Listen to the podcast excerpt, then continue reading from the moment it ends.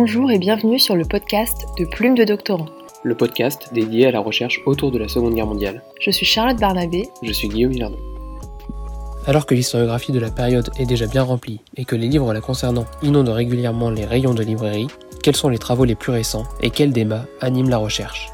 C'est ce à quoi nous essayons de répondre en échangeant avec chercheuses et chercheurs autour de la Seconde Guerre mondiale.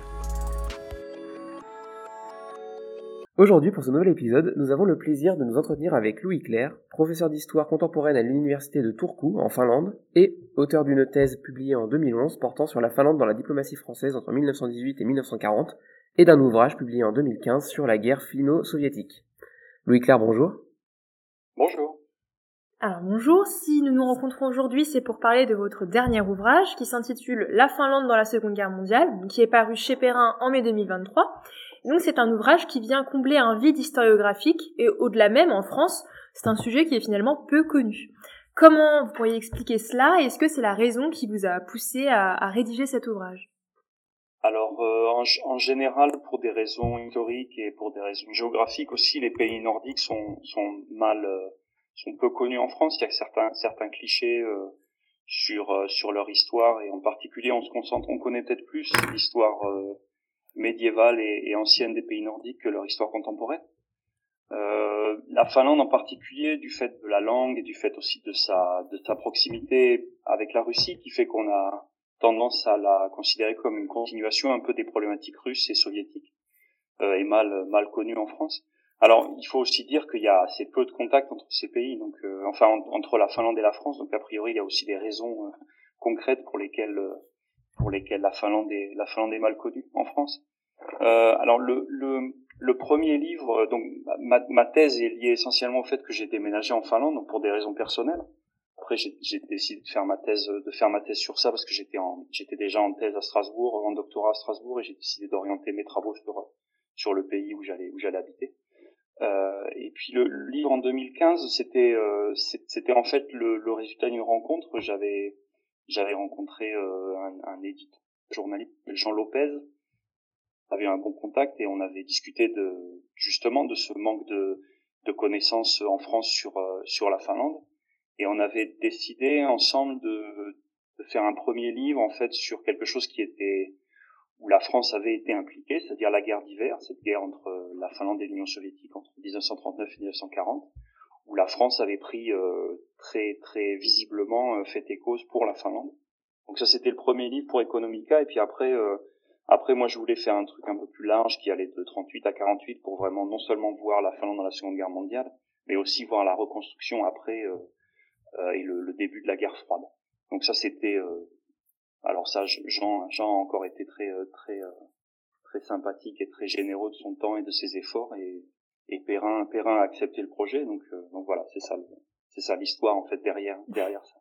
Donc euh, c'est un travail qui a dû, j'imagine, vous prendre quelques années entre sa genèse et sa publication finale, euh, donc en, en, mai dernier. Est-ce que vous avez rencontré peut-être des difficultés particulières à produire une synthèse comme ça? Et y a-t-il des, des traductions qui sont envisagées?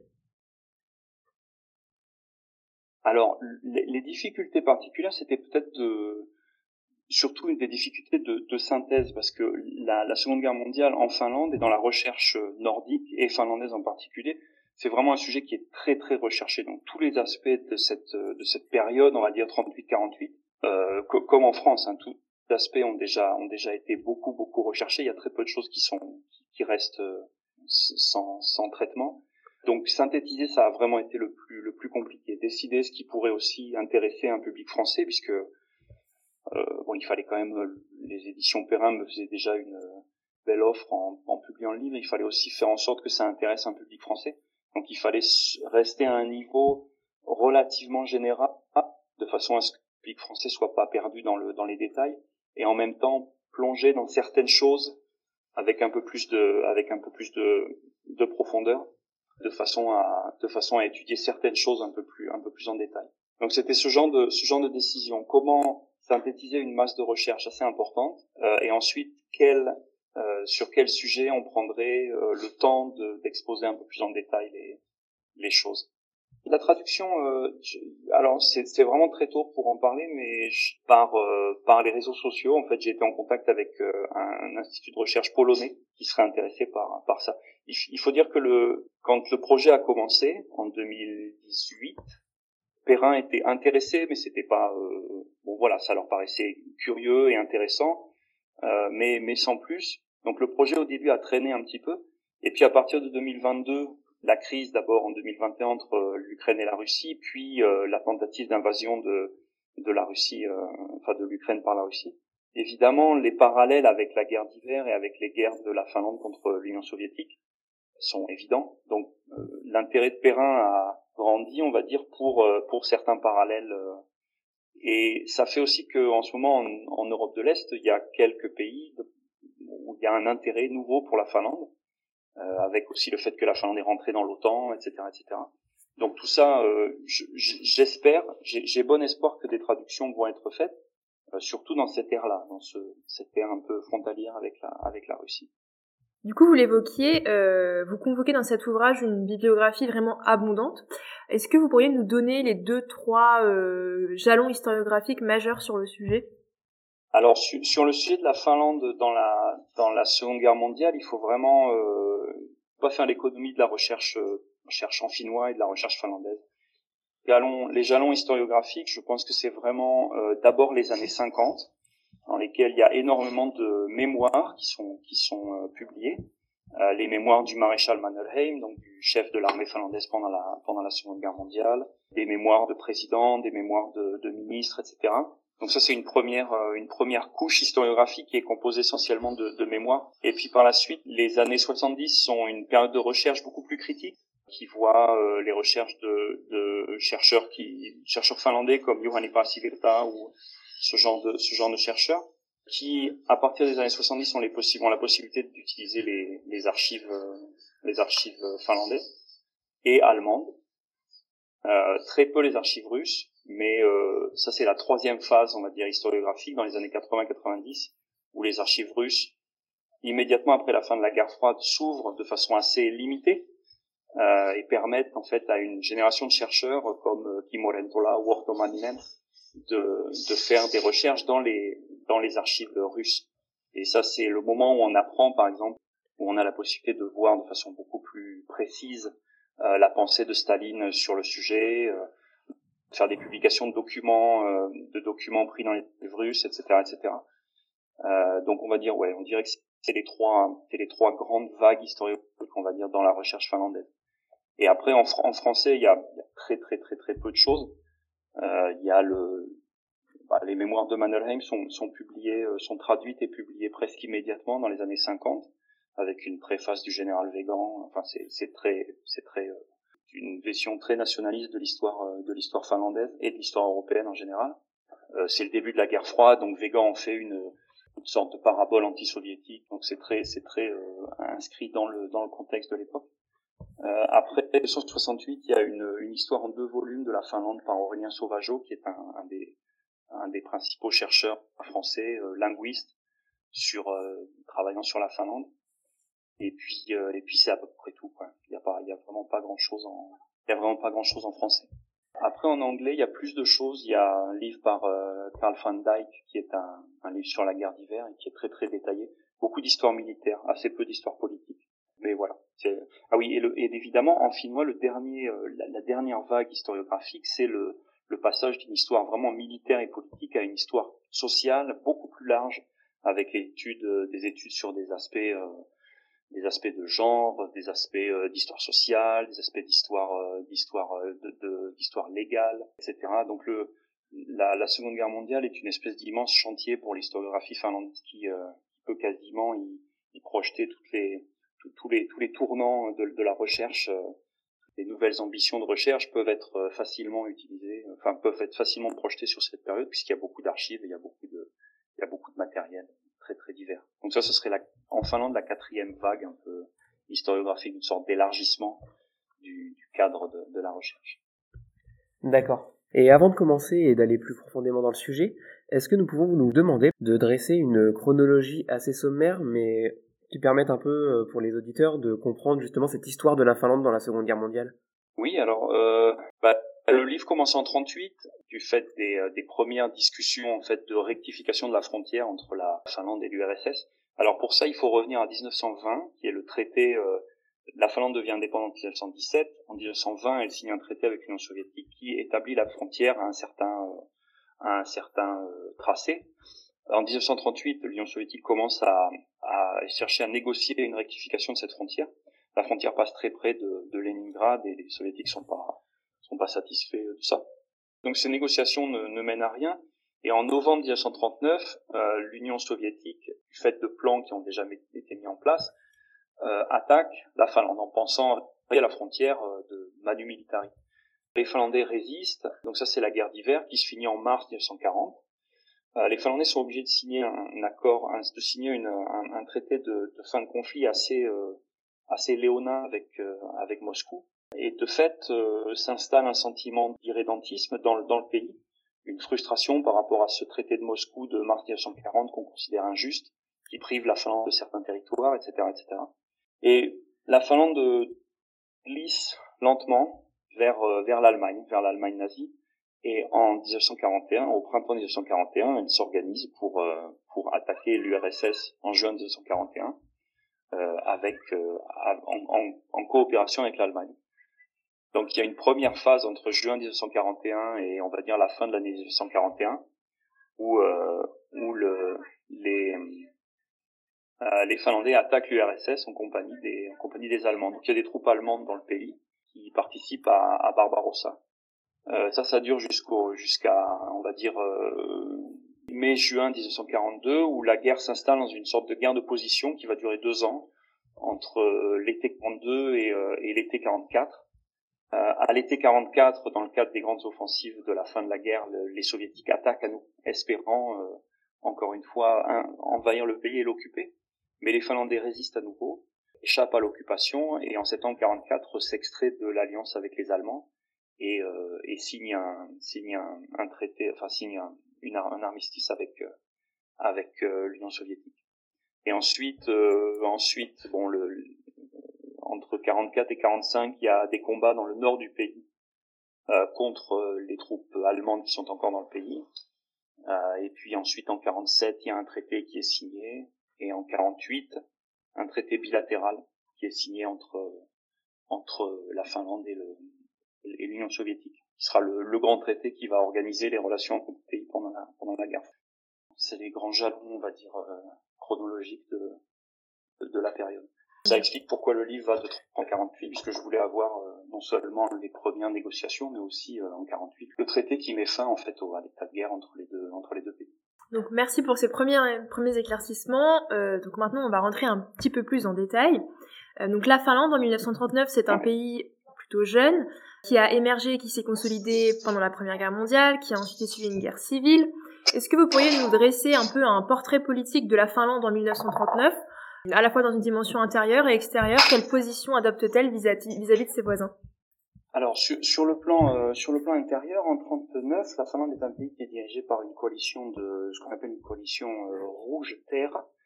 Il y a une coalition entre les sociodémocrates et euh, un parti spécificité des systèmes politiques nordiques sont ces partis du centre, qui sont des partis agrariens, c'est-à-dire euh, représentant les, petits propriétaires terriens dans les campagnes. Et donc c'est ce, cette coalition qui dirige, qui dirige le pays, une coalition qui représente une, très large majorité de la population, puisque si on y ajoute le Parti du peuple suédois, qui est un parti euh, de la minorité suédophone, euh, plus le Parti libéral, qui est une sorte de formation de centre droit, euh, ça couvre déjà une, un, un, un, échantillon assez large, non seulement de, de, de projets politiques, mais aussi de, de, de population. Euh, donc c'était un, un gouvernement qui a une, qui a une légitimité assez large dans, dans le pays. En termes de politique étrangère, le, le pays a mis en avant de façon très ferme deux principes qui sont la neutralité, c'est-à-dire la volonté du pays de ne pas se impliqué dans les dans les conflits de, de grande puissance. C'est comme ça que la neutralité est, interprétée et, mise en avant euh, par par le, discours euh, le discours officiel finlandais. Et ensuite le deuxième principe qui serait la la coopération des pays nordiques, c'est-à-dire l'espoir que euh, les pays nordiques, la Suède, la Norvège, le Danemark, soutiennent et aident la Finlande, même dans ses, dans, ses, dans, ses éventuels problèmes avec, avec son voisin soviétique. Donc c'est un, un gouvernement et cette, cette politique étrangère a aussi un, est aussi soutenu et, et a un fort un, un, fort, une forte, comment dire, une forte base dans l'opinion publique finlandaise. Donc ça c'est les ça c'est les choses enfin c'est les, les choses assez euh, assez assez générales. Le, le contexte de ça c'est une société qui s'est qui s'est divisée en 1918 immédiatement après l'indépendance puisqu'il y a eu une une guerre civile entre les rouges et les blancs qui était vraiment une réplique du de la guerre civile euh, soviétique russe. Et cette, cette guerre civile a divisé le pays et a assez, euh, assez longtemps, enfin pour quelques années, mis les sociodémocrates un peu en dehors du jeu politique, puisque la, la droite, euh, la droite, euh, puisque les blancs ont gagné, les conservateurs ont gagné, et les sociodémocrates étaient considérés comme au moins soutien moral des rouges, et donc ont été, ont été ostracisés de la vie politique. Mais ils sont et à la fin des années 30, aussi du fait que la Finlande est un pays qui va bien économiquement à la fin des années 30, qui développe les premiers euh, les, premières mesures d'état social euh, avec les mesures sur les retraites, les mesures sur le euh, sur le chômage, etc., etc. On voit déjà les prémices d'un état-providence qui se met qui se met un peu en place. Donc c'est un gouvernement qui vraiment bénéficie dans le pays d'une d'une grande popularité et cette politique étrangère de neutralité, une sorte d'isolationnisme, euh, soutenu plus ou moins par les pays nordiques. Euh, fait aussi l'objet d'une grande, grande euh, presque d'une unanimité à l'intérieur du, à l'intérieur du pays. Et euh, donc cette, cette politique étrangère de neutralité, elle est finalement ébranlée par le déclenchement de la guerre d'hiver, qui oppose, donc on le rappelle, la Finlande et l'URSS. Euh, vous expliquez donc son déclenchement, qui comme toujours est le fait de facteurs pluriels. Vous analysez son déroulement dans votre ouvrage en, déconstruisant certaines idées reçues. Alors pour commencer, pourriez-vous peut-être nous expliquer les motivations de l'URSS à, attaquer la Finlande et euh, comment globalement se déroule cette guerre qui finalement se solde par la victoire soviétique, mais on voit bien que c'est, ça a été plus compliqué que ça dans un premier temps. Alors, c'est, c'est, les motivations de l'URSS, c'est toujours la, question à la question à un million d'euros. Il y a un débat en fait sur les sur ces motivations. Est-ce que Staline voulait c'est, c'est toujours un peu le même débat dans tout ce que fait Staline. Est-ce que ses motivations sont euh, idéologiques ou bien est-ce que ses motivations sont purement pragmatiques et liées à la à, à, la vision de la sécurité euh, de la sécurité russe? Le versant idéologique, euh, enfin, les, les, tenants de cette thèse euh, idéologique disent que le but de Staline, avant tout, était d'étendre la révolution et donc de conquérir des pays sur la frontière de l'URSS de façon à étendre le système soviétique. Alors ensuite, la deuxième, la deuxième version de cette, la deuxième vision, c'était que non, Staline était en fait un pragmatique qui euh, voulait essentiellement euh, sécuriser le, territoire de l'Union soviétique contre la guerre inévitable. c'est le titre du, euh, d'un livre de Silvio Ponce sur, euh, sur Staline, Staline et la guerre inévitable. L'idée que cette guerre allait venir avec, avec l'Allemagne nazie de toute façon, que le traité Molotov-Ribbentrop n'était qu'une une, une, tactique de façon de, de, de reculer l'échéance, et, et que la politique de Staline dans les pays euh, dans la zone baltique et en Finlande était essentiellement pragmatique, visant à arranger des frontières de façon à se préparer à cette guerre. Le problème, évidemment, c'est que Staline est quelqu'un qui voit les choses d'une façon particulière. Toute les, la neutralité finlandaise, etc., pour lui, c'est des, c'est, des bêtises. Donc, un pays ne peut pas être neutre. Euh, la Finlande est un pays qui a des, des liens culturels et personnels avec, euh, avec l'Allemagne, et donc forcément, euh, cette neutralité finlandaise est motivée par l'Allemagne. Donc, moi, je pense que le, la base de ce que Staline veut faire est, est plutôt pragmatique, c'est assurer les frontières de l'Union soviétique.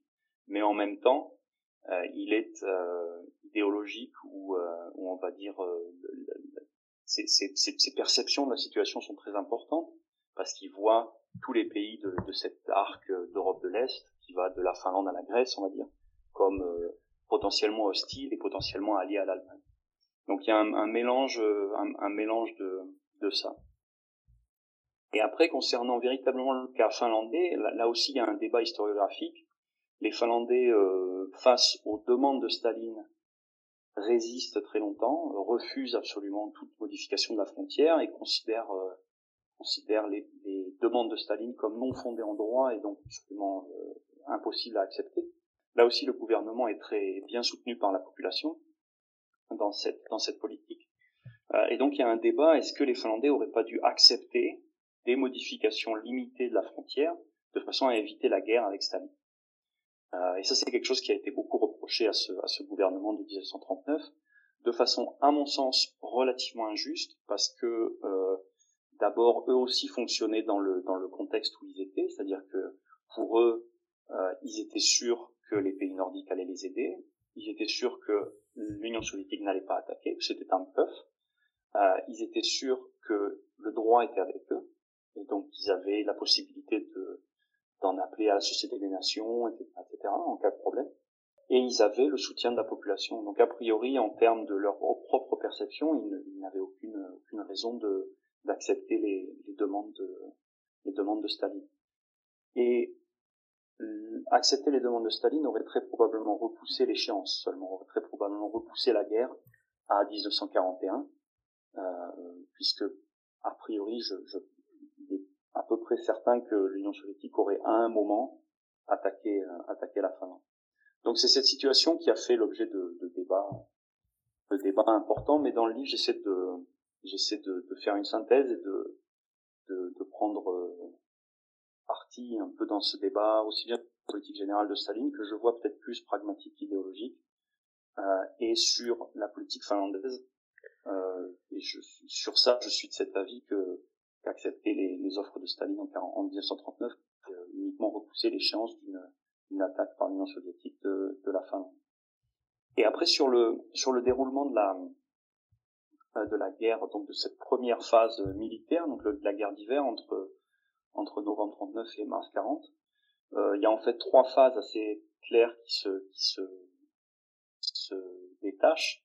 La première où, euh, avec d'immenses difficultés d'intendance, d'immenses difficultés techniques, euh, les soviétiques traversent la frontière et attaquent le territoire finlandais sur toute, la, longueur en fait de, la frontière entre l'Union soviétique et la, Finlande et où les Finlandais résistent. Alors ça, ça étonne tout le monde. Les Finlandais résistent euh, essentiellement du fait euh, de leur euh, la qualité de leur armée, mais aussi beaucoup du fait du manque de qualité de l'armée soviétique, n'est pas du tout préparée pour ce pour ce combat, qui n'est pas du tout préparée pour le terrain, qui n'est pas du tout préparée pour une pour une guerre longue, et qui se retrouve à face à une armée qui est prête à lui résister.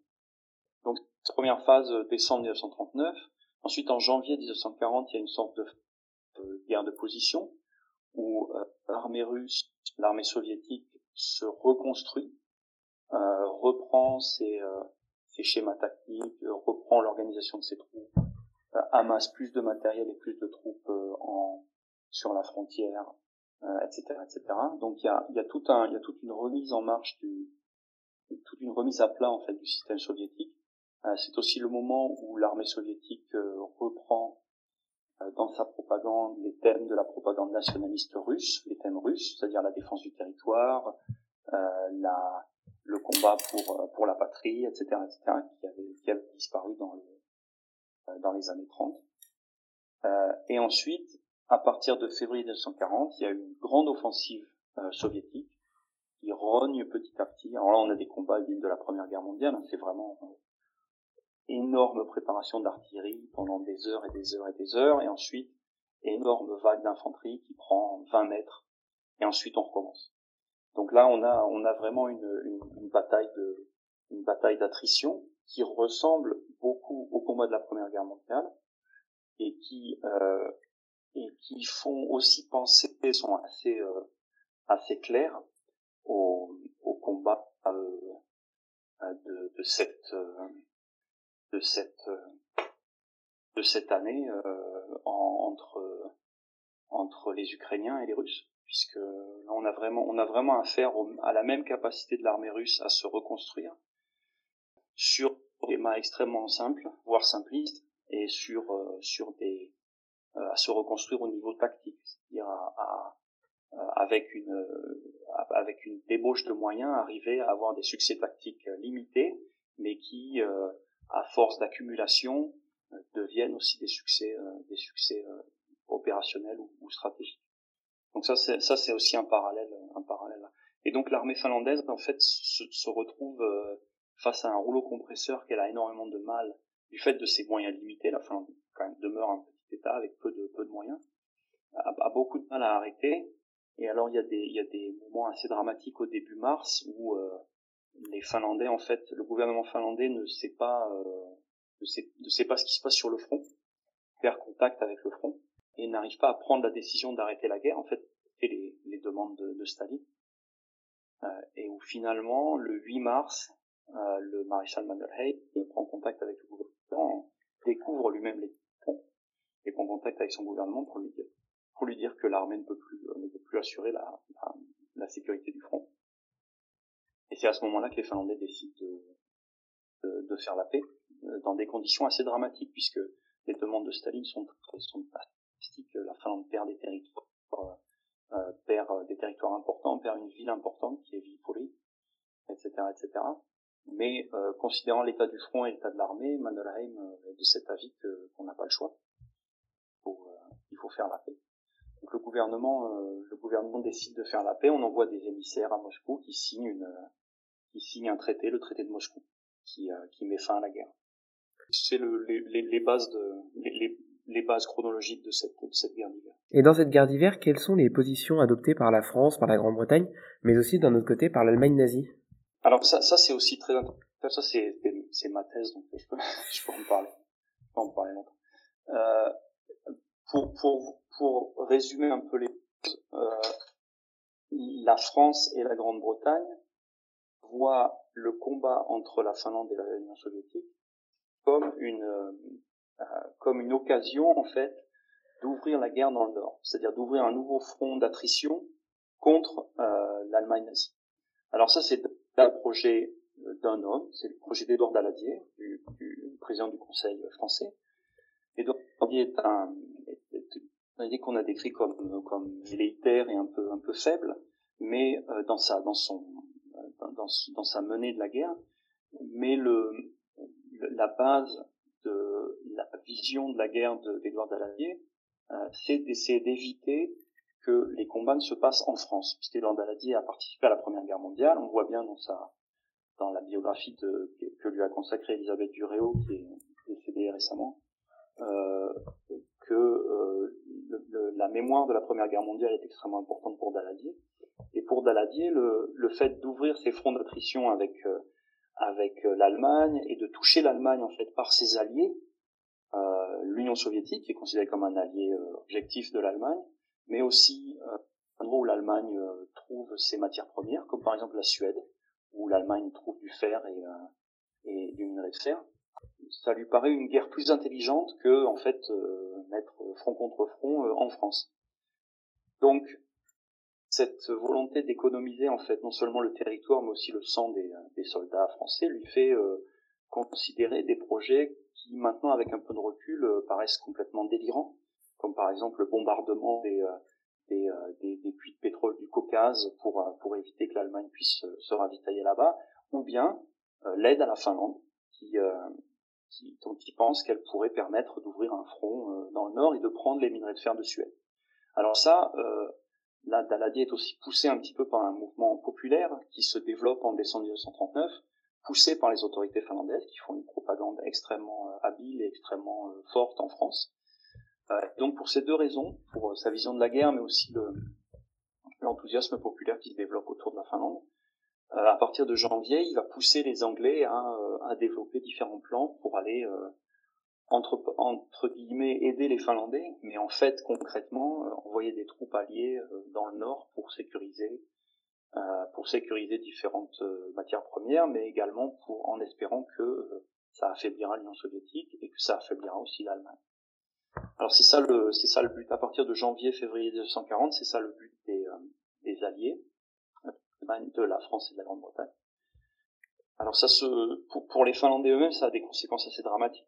Euh, en fin février 1940, les Finlandais sont quasiment prêts à accepter les offres de Staline. Mais Edouard Daladier s'implique personnellement pour les pousser à refuser les offres et donc à continuer la guerre.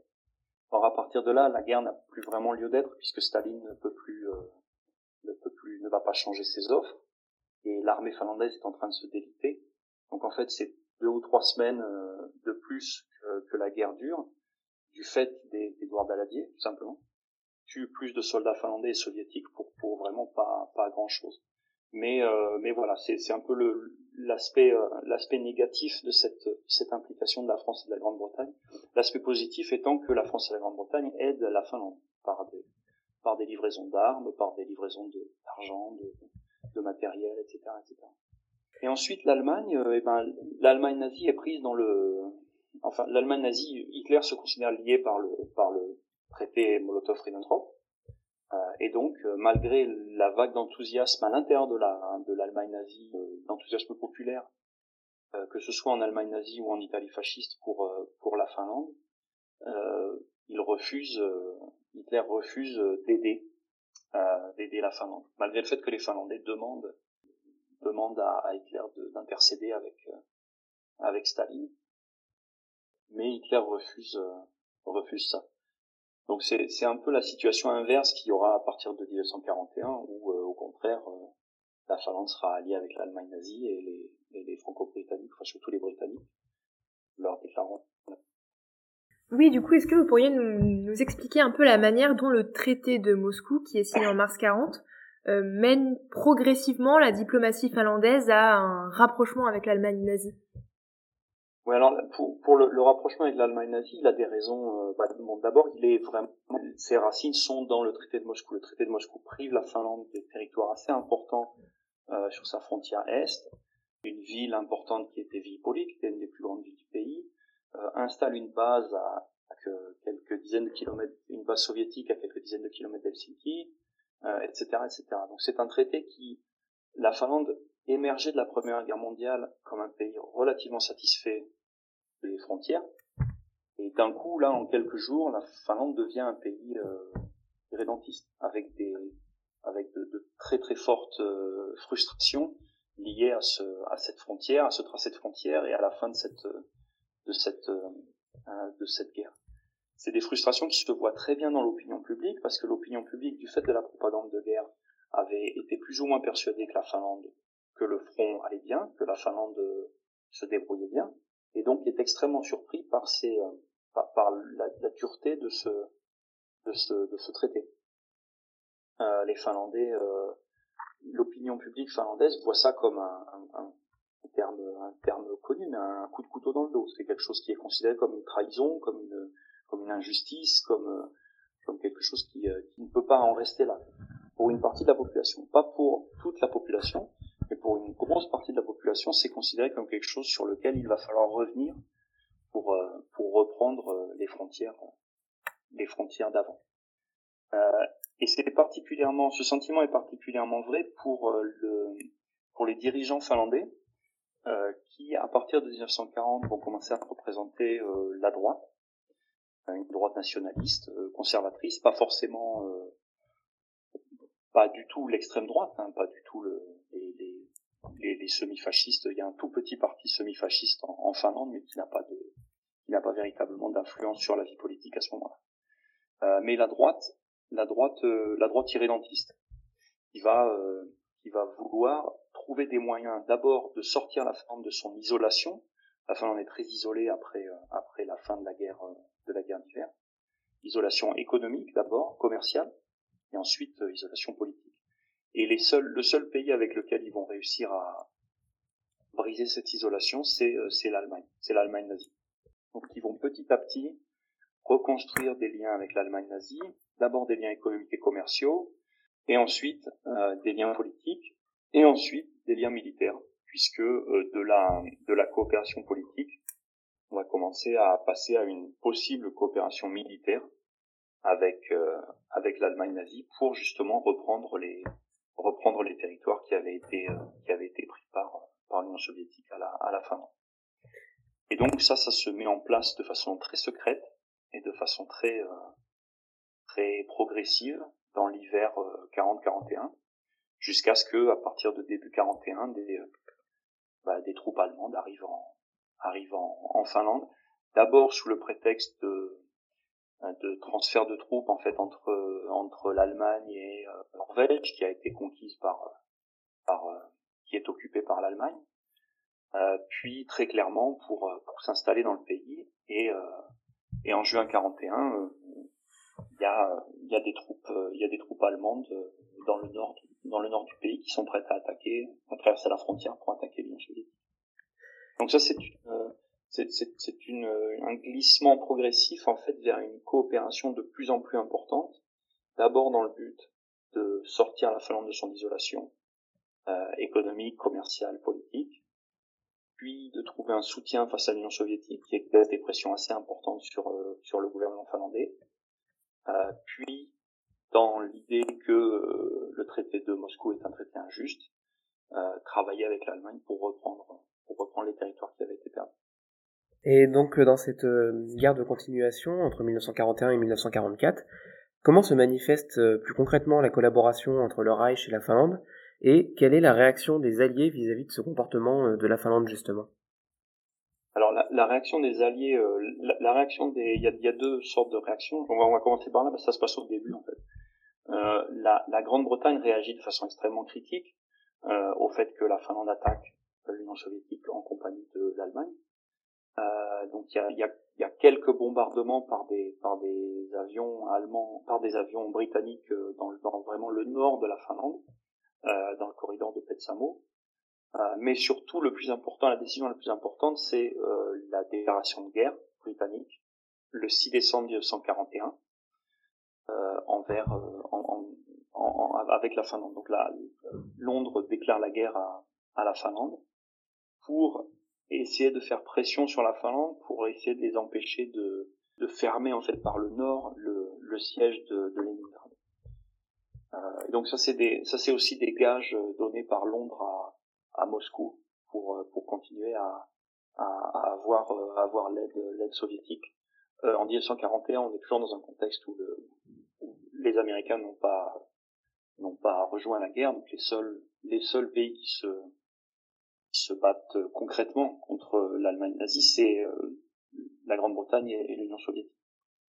Donc, bah, je pense c'est un peu, un peu simplifié, mais c'est, du, du, point de vue de Londres, l'alliance avec l'Union soviétique est extrêmement importante, et donc il faut, il faut donner des gages, et on donne des gages en, en, en déclarant la guerre à, à la Finlande. pour les États-Unis, en revanche, les États-Unis ne déclarent jamais la guerre à la Finlande, et les Finlandais et leur diplomatie vont travailler énormément à essayer de garder de bons contacts avec, euh, avec les États-Unis, essayant d'expliquer leur situation un peu entre deux, euh, les, les, les, difficultés de leur, de leur situation après la guerre d'hiver, etc., etc. Donc il y aura pas de, aura pas de déclaration de guerre euh, des États-Unis à la, à la fin. Ensuite, pour ce qui est de, pour ce qui est de la guerre de continuation et de la nature, on va dire, de, de l'alliance avec euh, avec l'Allemagne, euh, il y a plusieurs euh, il y, a, y, a, plusieurs éléments qui sont qui, qui, qui ont une influence là-dessus. La, la, coopération avec les Allemands est d'abord et avant tout militaire, c'est-à-dire qu'il y a des soldats allemands en Finlande, l'armée qui sont sous la responsabilité de l'armée de l'armée finlandaise, et l'armée finlandaise et l'armée allemande coopèrent euh, sur un front très précis, qui est le front de la les, les, euh, euh, les plus de 1500 km de, de, de frontières entre la Finlande et l'Union soviétique. Donc c'est une coopération avant tout militaire où, où les, les Finlandais et les, et les Allemands ont le même but, c'est-à-dire de prendre le plus possible de territoire, de territoire soviétique dans le nord de, dans le nord de, de l'Europe c'est quelque chose qui ne fonctionne pas très bien du côté allemand parce que les Allemands sont comme les Soviétiques n'étaient pas vraiment prêts pour le pour le terrain, les Allemands non plus ne sont pas particulièrement adaptés à, au terrain. Les troupes allemandes sont des troupes de montagne, mais malgré ça, c'est des troupes de montagne qui sont extrêmement motorisées et qui n'ont pas l'habitude d'être dans des conditions aussi euh, aussi difficiles et dans un environnement aussi euh, aussi difficile puisque le, les, les, forêts du nord de la Finlande c'est vraiment des environnements très très très très compliqués pour euh, pour, la guerre. Euh, donc les, les, troupes allemandes n'avancent pas ou avancent difficilement. Euh, la guerre dans le nord de la Finlande se stabilise assez rapidement sur une sorte de guerre de position entre, entre les soviétiques et les, et les allemands et les soviétiques et les finlandais. Par contre, les Finlandais arrivent, eux, à reprendre les territoires de Carélie et un peu plus que ces territoires de Carélie qu'ils avaient perdus, qu'ils avaient perdus dans le, en 1940. Donc ça, c'est, ça c'est le premier aspect, et je dirais c'est le plus important, c'est celui sur lequel tout le monde revient, et c'est celui sur lequel euh, se base la plupart des, des, coopérations, des coopérations entre, entre l'Allemagne nazie et la, et la Finlande. Idéologiquement, la Finlande n'est pas du tout dominée par l'idéologie nazie ou par, euh, par euh, les, les, coopérations idéologiques, on va dire, avec, avec, avec les Allemands. entre 41 et 42, il y a un moment où le, les, les plus on va dire les, les plus nazis des, des élites finlandaises peuvent s'exprimer de façon extrêmement euh, extrêmement libre et elles, elles s'en privent pas. Euh, il y a par exemple, c'est à ce moment-là qu'on traduit, euh, on traduit Mein Kampf, on traduit les protocoles des sages de Sion, etc. Ce genre de ce genre de littérature se traduit et mise en avant de façon à, à, à donner à l'Allemagne nazie l'image que, que la Finlande est un allié est un allié loyal, et, euh, et, etc. Donc on utilise beaucoup à ce moment-là la culture et les relations diplomatiques, euh, les relations personnelles aussi avec l'entourage d'Hitler, pour euh, mettre en avant une image de la Finlande comme d'un allié loyal et, et utile. Mais du point de vue des du point de vue des élites finlandaises, ceux qui partagent vraiment l'idéologie l'idéologie nazie sont très très très très peu nombreux. Et, et finalement, on, on, on relativement peu peu, peu d'influence à part à ce moment en 41-42 où, où, leur voix leur voix est très très fortement très fortement mise en avant. Après politiquement et au niveau des au niveau des relations diplomatiques, il y a aussi pas mal de de, de friction en fait entre entre les alliés. Euh, selon les évolutions du front, euh, Hitler est plus ou moins persuadé que les Finlandais vont vont faire leur propre paix, paix séparée, etc. Donc il y y a pas mal de il y a pas mal de problèmes à ce, à ce niveau-là entre 41 et 44. Et après, pour ce qui est du, pour ce qui est du, de l'aspect peut-être le plus, euh, le plus dramatique de, de ça, c'est-à-dire la, la destruction de, enfin, l'assassinat des Juifs européens.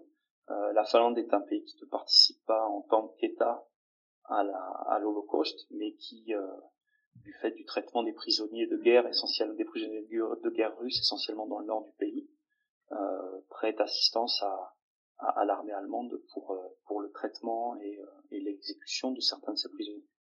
Donc ça, ça fait, c'est aussi un aspect qui a, qui a son, qui a son importance et qui est aussi lié à ce contexte de, d'alliance, euh, d'alliance avec l'Allemagne, avec l'Allemagne Et du coup, ce qui, ce qui peut paraître surprenant, c'est euh, comment est-ce qu'on passe de cette alliance avec l'Allemagne nazie à la guerre de Laponie qui éclate en septembre 44 Ouais, alors ça, ça c'est, ça c'est vraiment le, le fin de la guerre, en fait, euh, tout, toute la séquence qui va entre mai 1944 et, euh, et on va dire euh, mai 1945 pour les Finlandais. D'abord, il faut résister à une offensive de l'Union soviétique. Donc, à partir de juin-juillet 44, les, les soviétiques attaquent très fortement la Finlande. Staline pense que avant de partir pour Moscou, avant de partir pour pour Berlin, il veut assurer son flanc nord et donc envahir la Finlande. Euh, les Finlandais résistent, mais uniquement avec l'aide de l'Allemagne. Et donc l'Allemagne leur donne des leur donne des troupes, leur donne des, euh, du matériel et force le président finlandais à euh, à, s'engager à une alliance avec l'Allemagne nazie, à s'engager à ne pas faire de PCPA.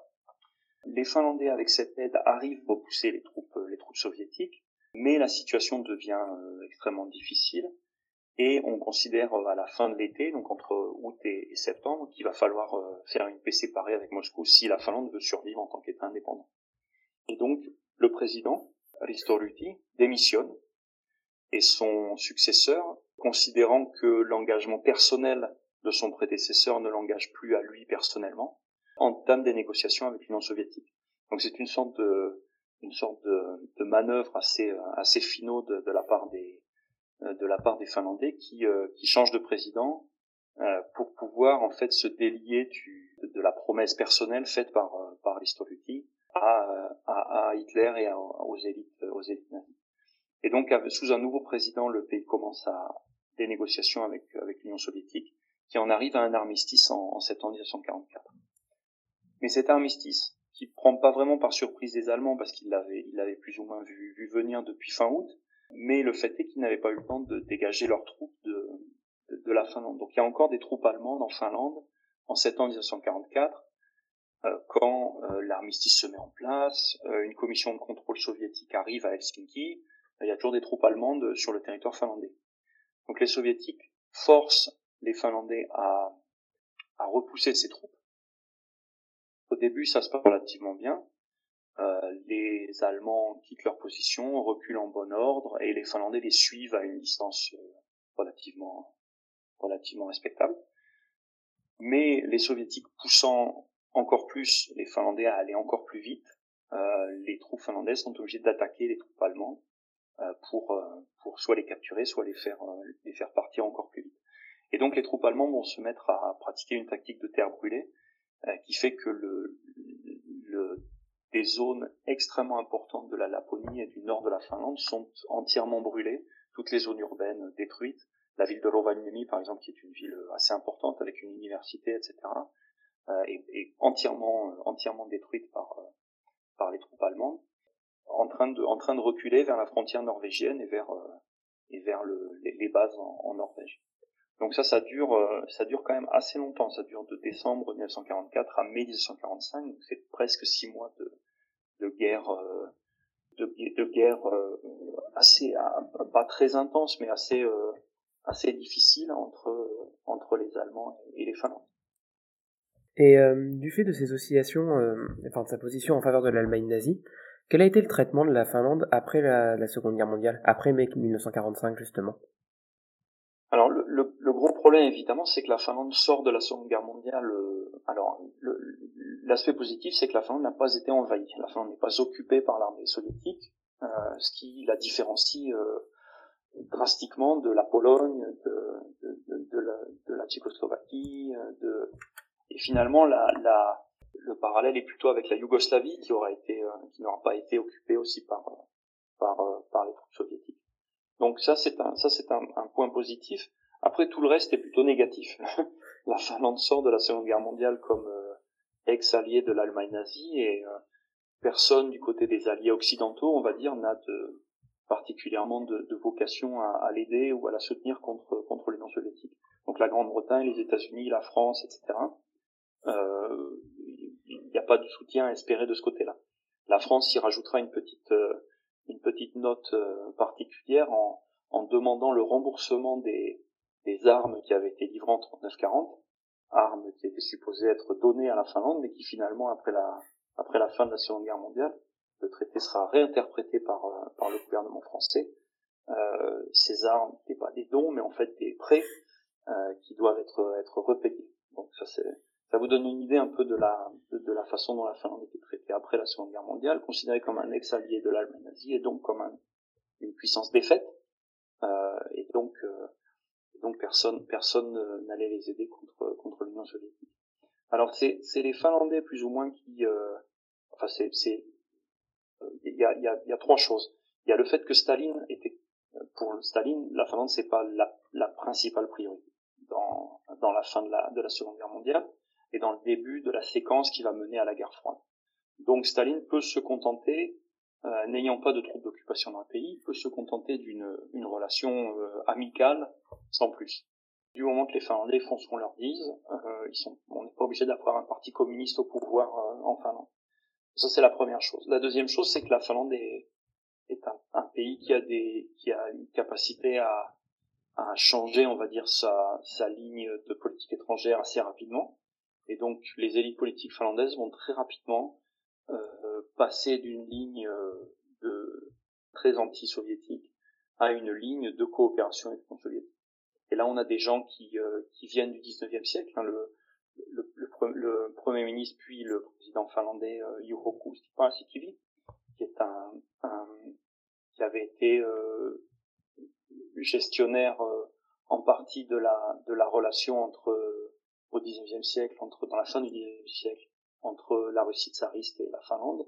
C'est des gens qui parlent russe, c'est des gens qui connaissent bien la Russie euh, et qui vont en fait reprendre une sorte de relation avec la avec la Russie devenue Union soviétique, euh, insistant sur euh, la relation directe avec les dirigeants de l'Union soviétique, euh, les relations bilatérales avec le pays, insistant aussi sur des lignes très claires. On ne transige pas avec la démocratie dans le pays, on ne transige pas avec la avec euh, avec la loi de base, on ne transige pas avec un avec un système multipartisan, on ne transige pas avec l'économie de marché, mais tout le reste a priori est négociable et sera négocié avec euh, avec l'Union soviétique. Donc les Finlandais vont se s'activer dans la dans la fenêtre d'opportunité que leur laisse le côté périphérique de leur pays. C'est pas la chose la plus importante pour Staline. Euh, ils vont s'arranger pour reconstruire des relations amicales avec euh, avec l'Union. Quasiment seuls, puisque toutes les autres les autres puissances euh, les considèrent comme une puissance défaite, comme un pays défait et comme euh, comme d'anciens alliés de, de l'Allemagne. Donc ça c'est vraiment le c'est c'est le l'espèce de petit miracle finlandais qui est à la fois la résistance de l'armée finlandaise dans l'été 1944, qui est déjà en soi en soi quelque chose de, de, de, de très très important, qui donne la possibilité après aux diplomates et aux hommes politiques finlandais de faire ce travail de reconstruction de relations avec euh, avec l'Union soviétique. Ça débouche sur la position très particulière de la Finlande dans, dans la dans la guerre froide, qui est à la fois très clairement dans la zone d'influence de l'Union soviétique, mais qui conserve aussi euh, un système démocratique, une économie de marché, une euh, une politique étrangère indépendante, etc., etc. Dans votre ouvrage, vous abordez pour des raisons évidentes des aspects politiques, des aspects stratégiques. Quelle est la place que vous avez pu donner à l'histoire par le bas dans tout ça? À la place des Finlandaises et des Finlandais dans, dans le conflit? Alors j'ai essayé, mais c'est vrai que c'est très peu. Bon, j'ai pas pu euh, j'ai pas pu donner autant de place que j'aurais voulu à, à ça. J'ai essayé de mettre en avant la vie quotidienne, on va dire, pendant le pendant le conflit, euh, les aspects liés à, aux, interdictions, les aspects liés à la propagande, les aspects liés à la, aux, évolutions sociales, à la place des femmes, euh, etc. La Seconde Guerre mondiale en Finlande, en fait, fonctionne. On pourrait faire un parallèle à la Première Guerre mondiale en France, euh, c'est-à-dire c'est un moment où l'État devient beaucoup plus important qu'avant, c'est un moment où on met en place des politiques de soutien social, c'est un moment où la en place des femmes changent, euh, c'est un moment où les mœurs aussi évoluent, etc., etc. Donc j'ai vraiment essayé de mettre ça en place mais je, je, bon voilà, je dois avouer être un, historien du politique avant tout, et c'est vrai que c'est c'est plutôt une histoire vue de vue de haut. Mais j'ai essayé par des citations et par des euh, par le, aussi par en utilisant le travail de le travail euh, d'autres d'autres chercheurs de, de mettre en avant ces aspects-là. Alors la, particularité de la Finlande, c'est tous les aspects liés à l'alcool et euh, il y a deux choses, on va dire, tous les aspects liés à l'alcool et au et aux, et aux mœurs l'interdiction de l'interdiction de danser, l'interdiction de, de, consommer de l'alcool, etc., euh, etc. Et en même temps les façons dont ces interdictions sont contournées euh, de façon très euh, très très claire. Et la deuxième chose, c'est vraiment le, développement. La, guerre fonctionne comme une sorte de, de laboratoire de l'État-providence. Et ça, c'est très très important parce que c'est vraiment le, la base de la construction d'un État-providence après la Seconde Guerre mondiale en Finlande et la, le changement en fait, le passage d'une vision très libérale de la place de l'État dans la société à une vision extrêmement euh, le, le, le, modèle nordique qu'on connaît, tout ça a ses racines dans le dans la séquence de la de la Seconde Guerre mondiale. Mais du coup, aujourd'hui, dans la société finlandaise, quelle place occupe euh, la Seconde Guerre mondiale dans la mémoire collective du pays?